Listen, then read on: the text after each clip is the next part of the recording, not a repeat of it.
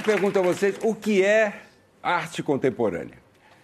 Bom, a arte contemporânea está em constante evolução, né? a cada dia surgem novas tendências, novas formas de expressão, novos artistas. Hoje em dia existe um número incalculável de artistas contemporâneos. Você anda pela rua, mesmo sem saber, você cruza diariamente com artistas. E para quem é leigo, a gente, a gente nunca sabe quando que nós estamos diante, não sei se vocês já perceberam, diante de uma obra de arte. Quando que nós estamos verdadeiramente diante da obra de um artista ou de um arteiro? É, desculpe aí o, o trocadilho. Mas aí vêm os especialistas. E eles sentenciam, determinam, dizem que sim, que esta obra deve ser colocada em museu, que outras devem ser é, levadas para que colecionadores as adquiram, levadas para galerias. É, o que não deixa de ser tranquilizador, graças a Deus, para com a arte contemporânea, porque mesmo que nós, é, os leigos, sejamos incapazes de julgar o valor artístico de uma obra, existem pessoas especializadas que fazem isso muito bem. Talvez vocês estejam achando que eu estou aqui há dois minutos tratando de arrasar com a arte contemporânea. Não é, absolutamente, eu tenho que frisar, por favor, esta não é a minha intenção. É, eu sei que é fácil, é até demagógico dizer que não há nada que preste na arte de hoje. Isso não é verdade. Não é verdade. Existem artistas de valor, eu conheço, vários, acredito que vocês também conheçam artistas, e não são poucos os artistas cujo projeto é honesto, é sincero, é admirável e respeitável. Como, por exemplo, Beatriz Milhazes e Vicky Muniz. Marcos Caruso! Que maravilha!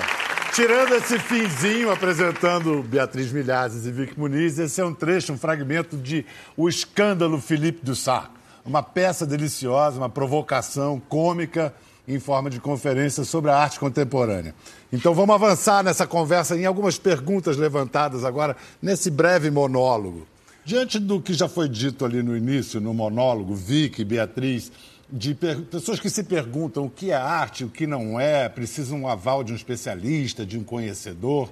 Vocês já devem ter se é, defrontado com pessoas perguntando isso para vocês, ou não? Achei engraçado uma coisa que você disse. Você usou a expressão nós, os leigos, né? Uma expressão bastante usada. Eu acho que isso é, é complicado, né? Porque a pessoa, quando está lidando com arte contemporânea, está sempre, sempre lidando da, do ponto de vista da pessoa que não conhece aquilo. Eu posso dizer que eu venho dos dois lados. Eu, eu venho de uma família que não, eu não convivi com arte na minha infância. A primeira vez que os meus pais pisaram no museu, numa galeria, foi para vir numa exposição minha. Né? E eu penso, sei lá, com o convívio com esse mundo, né? eu penso justamente o contrário. Eu acho que a arte permeia as nossas vidas de maneiras mais inusitadas e nós não somos, nós não somos tão leigos assim. Né? Tem, tem estudos que dizem que o, ser humano começa a enxergar, começa a ver com algumas horas de vida, ele já está adquirindo é, informação visual de uma forma bastante sofisticada. E tem aquela coisa de, de do século XX ter virado a arte de cabeça para baixo e de um público de cabeça para baixo, de, de, do avesso, e de um público que chega num, num museu, por exemplo, e fala assim: ah, mas isso aí meu filho faria igual. Já ouviram essa frase, né? Aí você tem que explicar que não, seu filho não faria igual, que aquilo é um processo. Beatriz, explica para gente. Bom, eu acho que a arte ela é uma manifestação humana, né? E ela ela tá, ela permeia a nossa vida, como o Vic falou agora há pouco. E é basicamente ela necessita exatamente da razão, né? Da consciência do que aqui você está se dispondo a desenvolver. Então, eu acho que, como qualquer criança, qualquer ser vivo, ou mesmo objeto, se ele cair, também é uma manifestação. Contudo, ele dificilmente vai conseguir desenvolver um projeto, um trabalho, e sim aí criar história.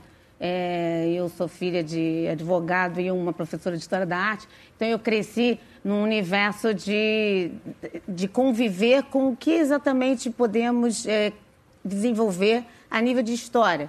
E por que que então a história da humanidade está tão relacionada à história da arte? E nesse aspecto falamos da arte como um todo, não é só artes plásticas. Eu acho que todas as manifestações artísticas, elas necessitam de um pensamento, de uma razão, de uma intenção, para que então possamos é, criar algo e que bom que a gente pode inventar algo. A arte tem é, essa função de tirar as pessoas do lugar comum, de fazer elas reagirem a uma realidade que às vezes elas já estão um pouco já sedadas em relação àquilo, sabe? É, é, esses modelos eles são difíceis, eles são é, tiram um pouco da você tem que sair para você poder absorver aquilo.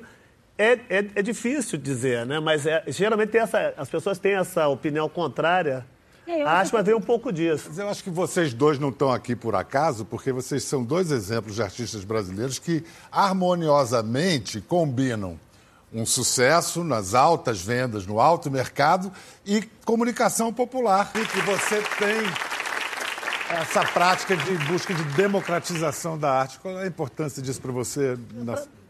Para mim, muito importante, porque é coisa de acesso. Eu acho que arte não é privilégio, arte é direito, né? Você as pessoas às vezes não entram numa galeria porque elas não, não sabem o que vão encontrar, ou no museu porque não sabem o que vão encontrar lá dentro. E ficam intimidadas por é. eventualmente não saber. A história do lixo extraordinário é um pouco mais pessoal. As pessoas ah, falam de um projeto social, uma coisa altruísta. Não é bem assim, não. Eu, eu comecei a fazer exposições retro, retrospectivas e comecei a fazer livros com a história do meu trabalho. Você pensar, quando eu comecei a trabalhar como artista, a ideia era virar artista. Depois de 20 anos você está fazendo isso, você já é artista. Por que, que você continua fazendo isso? Né? Eu precisava de, de, de uma prova. E eu procurei essa prova é, fazendo esse projeto com pessoas que não tinham nenhum contato com arte, não, tinham, não, não sabiam de nada. Sobre... Eu, eu, eu, pensei, se eu trouxesse as pessoas para participar da, do meu processo de criação, o que isso vai mudar na vida dessas pessoas? Foi um projeto de três anos, foi indicado para o Oscar, foi e foi um, muito importante para mim, porque eu vi a importância daquilo que eu estava fazendo, sabe? Além do, da coisa do mercado, além da, da, da, da, crítica. Então, era um valor patente, estava ali. Mudou a vida das pessoas, sabe? E de, de uma forma que nem eu conseguia prever. Eu não, não, não ia saber como. Que era, era muito empírico, muito experimental. Que isso podia dar completamente errado também. Sabe, essas pessoas podiam, no fim das contas, falar: a arte é uma porcaria. E no fim, tem uma parte com o Tião, eu estou com ele olhando uma obra ele fala do Basquiat. Que era um negro nova-iorquino grafiteiro que o Celso... Eu conheci ele nos anos 80. Ele? ele? era um chato. ele era insuportável, cara. Um cara muito sentido? metido. Chato metido. metido. Todo metido. mundo faz coisas. Basquiat é incrível. Ele era... Eu, o, o Keith Harris, ele era... Eu não gostava dele, cara. Tenho, tenho, mas é um bom pintor. Beatriz, e você? Você foi professora, é verdade? De que maneira essa fato de ter sido professora primária, não foi? Foi, foi. Se, se manifesta na sua obra até hoje? É, na verdade, é, é, eu tenho a relação com as crianças, que até eu tô, vou, vou retomar um pouco agora, é, após uma experiência que eu tive ano passado de novo. É, na verdade, eu sou, fui normalista, trabalhei na escola no Souza Leão, que foi uma escola bastante Montessori, método. Eu era professora de turma mesmo, tá? Não era professora de arte, não. E aí. Matemática. E de, matemática. E depois eu, eu, eu, quando não, não conseguia mais dar conta, eu comecei a dar aula só de matemática para os alunos do Souza Leão. E finalmente, quando eu, eu me transformei em professora do Parque Laje, eu iniciei da Escola de Artes Visuais do Parque Laje, para quem não conhece, era. É, com criança. Inicialmente, durante Vizinha alguns anos, trabalhei com criança. É. É, e isso é uma coisa que me interessa bastante, que não só porque as crianças se comunicam bem com o trabalho, né, com o meu trabalho, de alguma maneira, elas têm diversos... É, diálogos e de querer guardar e as escolas e é, é, curioso que as escolas têm trabalhado muito isso é uma coisa que acontece no Brasil e acontece no exterior que é, que, que eu sou uma artista que virou uma referência para o trabalho de arte nas escolas em lugares variados idades variadas. É, me deu muito prazer. O que me fez retomar quer dizer eu parei de eu fui professora de adulto então até 96 então em 1996 eu parei.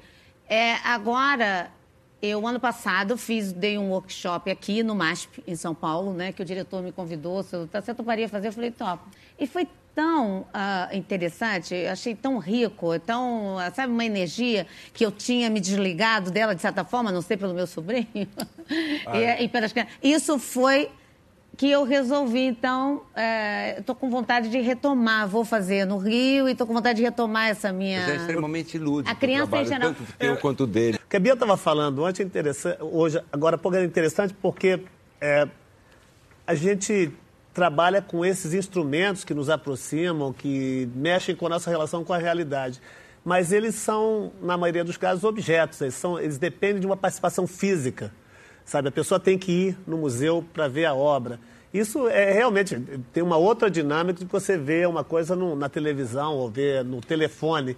O que tem acontecido é que as pessoas têm muito mais acesso à representação daquilo que você está fazendo e menos acesso à, à experiência da obra. É verdade por um lado, é verdade por um lado, mas por outro, quando há grandes exposições organizadas trazidas ao Brasil, é fila de dar volta ao quarteirão. Mas ainda- Existe uma demanda popular, né? E o Caruso falou também do- da coisa de uma pessoa pegar e falar que aquilo é bom.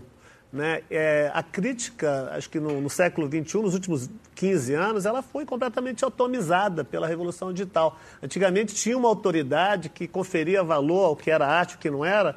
Hoje todo mundo é crítico, todo mundo é editor, sabe? Fica difícil. E o, que aconteceu, acho que nos Mas isso últimos se anos... reflete no mercado, essa atomização? Ah, de uma certa forma, sim, porque o que aconteceu, você. Beatriz Os valores, os valores migraram de uma coisa qualitativa, né, que antigamente isso é boa arte, isso é- existiam movimentos, para valores mais quantitativos. Aqui, hoje em dia, o, o valor de uma imagem ele está na quantidade de, de, de likes que essa, essa imagem recebe no Instagram ou na, na quantidade de, de dólares que ela recebe num A leilão. quantidade de likes que você tem no Instagram tem relação com o valor da Eu sua não mostro obra? arte no Instagram, Pois é, eu- justamente eu porque sigo, tá? eu, eu acho que tira um pouco a a- o valor da experiência física. Geralmente eu ponho, eu coloco fotos como todo mundo coloca, foto de gato, foto de comida. Você falou das filas né, em museus, isso é realmente está acontecendo com mais e mais frequência. As pessoas estão visitando museus por causa da proliferação de, de informação sobre exposições e tudo. Mas elas estão indo a museu museus por razões completamente diferentes do que as que as faziam ir a museu an- anteriormente. É, eu estava falando com o Sebastião Salgado, ele falou que ele não tá, teve que sair do vernissage porque as pessoas estavam querendo fazer mais selfie com ele do que olhar Mas é, a- do as que obras as de arte. fotos dele. É, as pessoas vão para reiterar, eles vão para se mostrar dentro da exposição, não para olhar as obras direito. Né? E Beatriz? Não, eu, eu não participo assim, das redes sociais, eu, exatamente porque eu prezo muito pela verdade assim, minha em relação à comunicação. Eu não tenho uma certa dificuldade, eu gosto de responder todas as mensagens. Se alguém me manda alguma coisa, eu quero responder. E eu não, não daria conta Você ia de uma forma. é, é. Então, assim, eu, eu prefiro, então, me ausentar desse universo. E a crítica, né? Que- Como é que é a crítica para vocês? Olha, eu acho que e- eu, eu gosto de ter, eu, quer dizer, eu tenho na minha prática do ateliê, assim, eu, eu, eu sempre gostei muito de ser acompanhada ou por curador ou crítico que acompanhar, que vem ao longo, que tem uma troca, especialmente porque o trabalho do pintor, eu, eu trabalho com meios variados, mas a pintura é a minha base. É, é muito solitário, né? Você fica, você tem essa relação sempre você e aquela tela branca, quer dizer, todo esse processo criativo minha- é do artista, do, do, do pintor especialmente, é muito solitário. Então, para mim é importante, só terminar, é, que eu, eu faço isso na minha prática do ateliê. É claro que isso é diferente quando você vai expor, né?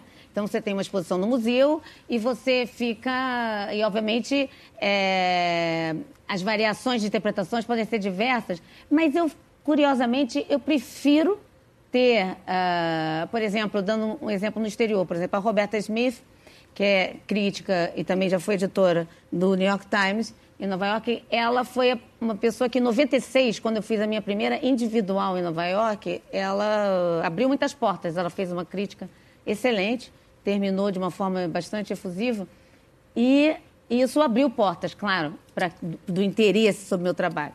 Mas isso não quer dizer que eu não se fosse ruim e acabar, mas estou falando. Ela, a partir dali, ela acompanha até hoje. Eu acabei de fazer uma mostra em 2015 em Nova York e ela escreveu de novo e ela sempre se mantém acompanhando. Eu nunca encontrei, nunca falei com ela, Olha pessoalmente. que engraçado.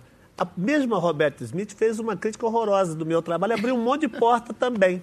A crítica horrorosa? É, foi. Ela fez uma crítica muito elaborada, sucinta, cheia de nuances.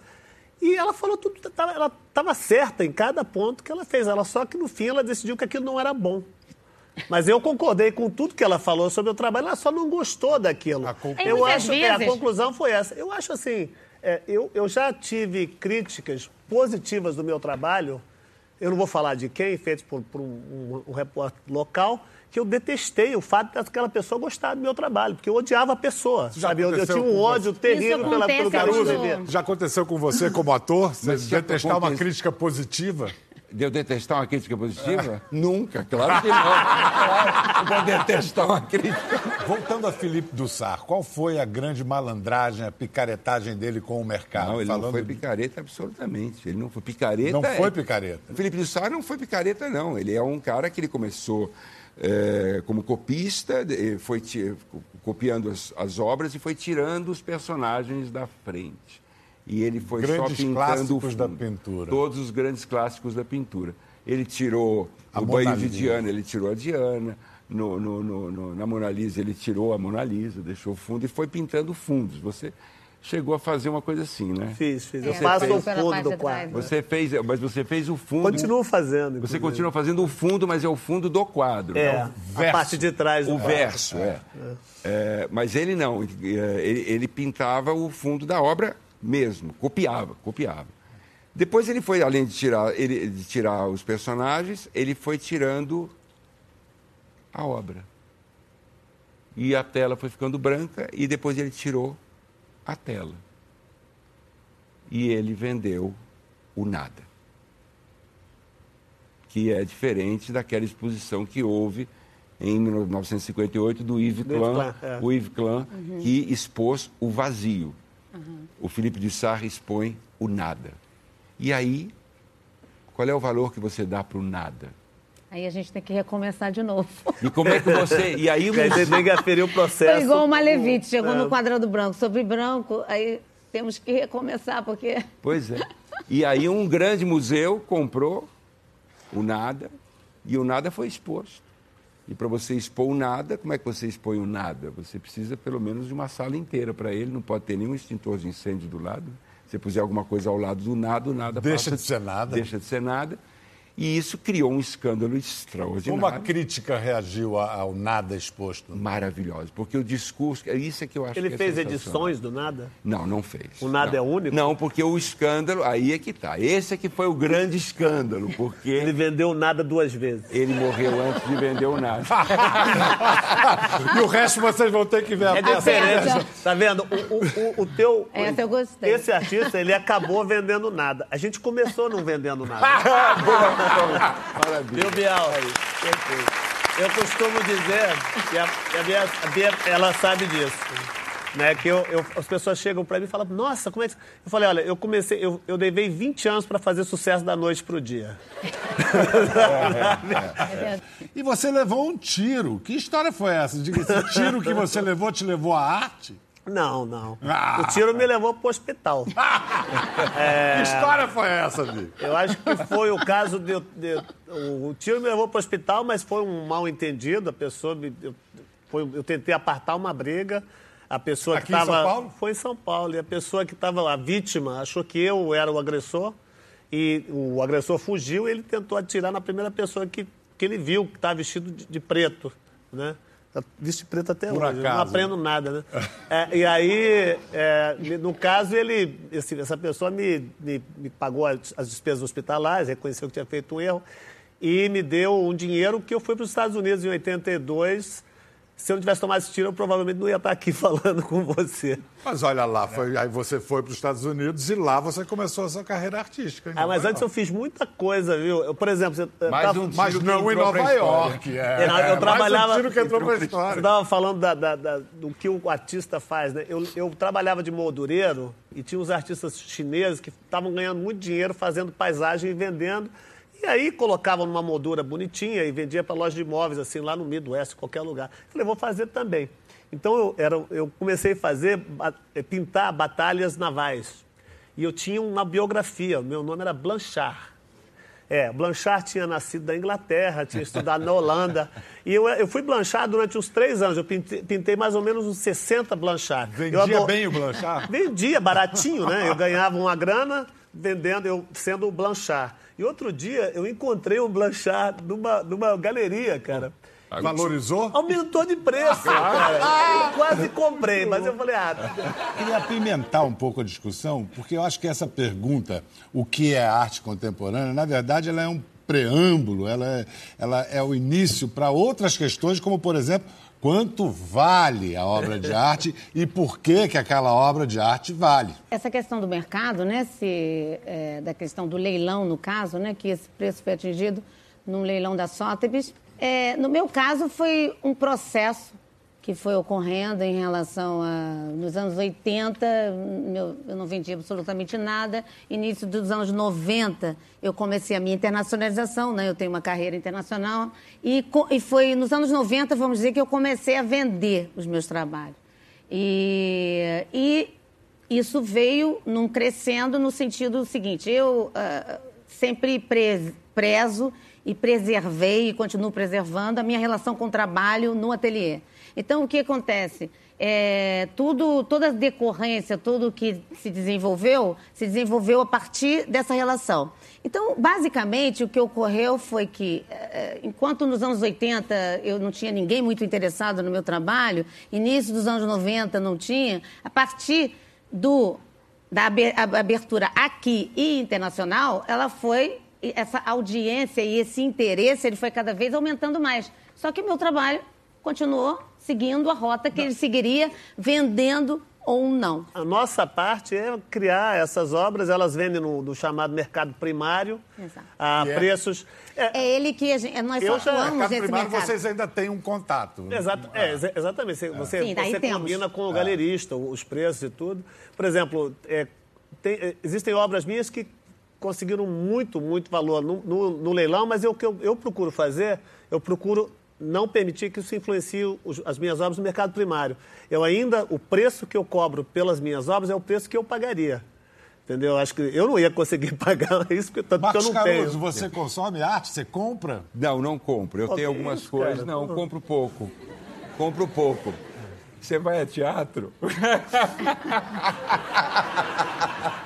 A sua peça ainda não foi. Não, mas não é. Às vezes. Vou ter que ir agora.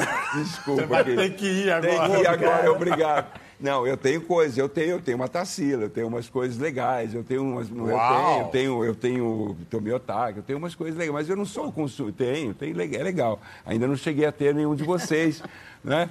Talvez só aqui numa selfie que eu possa ter vocês comigo, mas de qualquer maneira eu não sou consumidor, mas eu sou um grande, um grande apreciador, grande apreciador. Bom, para a gente começar a arrematar, será que essa pergunta vai ser respondida da mesma maneira por vocês três, um ator, dois artistas plásticos? Para quem vocês fazem arte? Eu? Vou responder que nem ele, eu tenho certeza. Você vai copiar minha resposta? eu, eu faço arte para quem prende a respiração e se surpreende com alguma coisa. Eu faço arte para tocar alguém e alguém faça assim. Esse é o meu interesse. É o prender da respiração de, um, de uma pessoa na plateia. Não, essa coisa de prender a respiração tem a ver o que, que, com a ideia do sublime, né?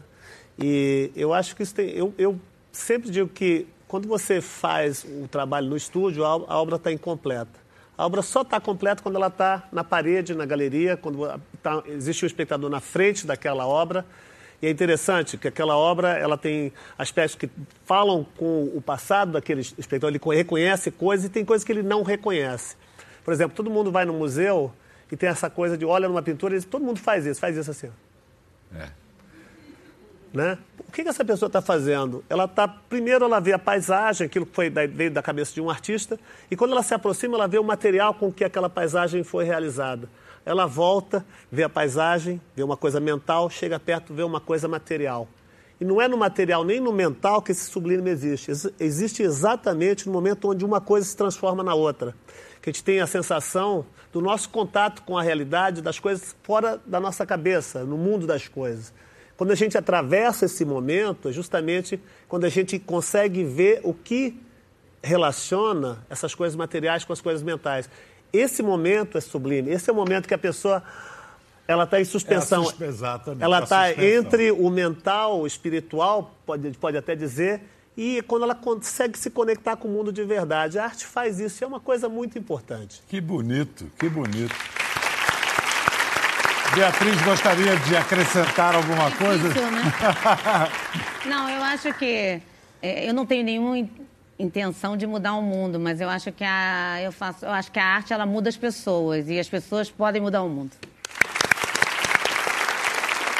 Então, para fechar sem concluir uma reflexão que é melhor a gente deixar inconclusa, a gente pode dizer que arte boa para valer, arte que, que, tem compromisso com a verdade. Esse, essa é uma palavra que hoje está cada vez mais valiosa. A peça O Escândalo de Felipe do Céu levanta essa bola. Enquanto políticos têm arte e manha de usar as palavras para mentir, os artistas dizem a verdade com cores, com formas. E sobre esse embate entre luz e trevas, realidade e falsificação, verdade e mentira, o Marcos Caruso diz agora um texto de 1840 do pintor francês Delacroix. É, é por volta de 1840, 1850 o pintor Delacroix eh, disse ao seu aluno Andrieux: Menino, o dia em que os pintores perderem a paixão, o amor pelo seu ofício, cuidado, porque as teorias estéreis vão começar. Quando os pintores não conseguirem mais co colocar os seus pensamentos através de cores, através de formas. Cuidado, porque os homens que manipulam as palavras vão vencer os pintores. E esse é um pensamento extremamente atual, porque há quanto tempo que homens que manipulam palavras vêm enganando os pintores? Aliás, há quanto tempo que os homens que manipulam as palavras vêm nos enganando? É? Porque é com palavras que mentiras são fabricadas diariamente. É com palavras, palavras escritas, faladas, que mentiras são fabricadas todos os dias pela política, pela economia, pela especulação no mercado das artes, pela especulação financeira, pela especulação imobiliária. É com palavras mentirosas que, de repente, hoje em dia, nada vira alguma coisa e ainda custa uma fortuna.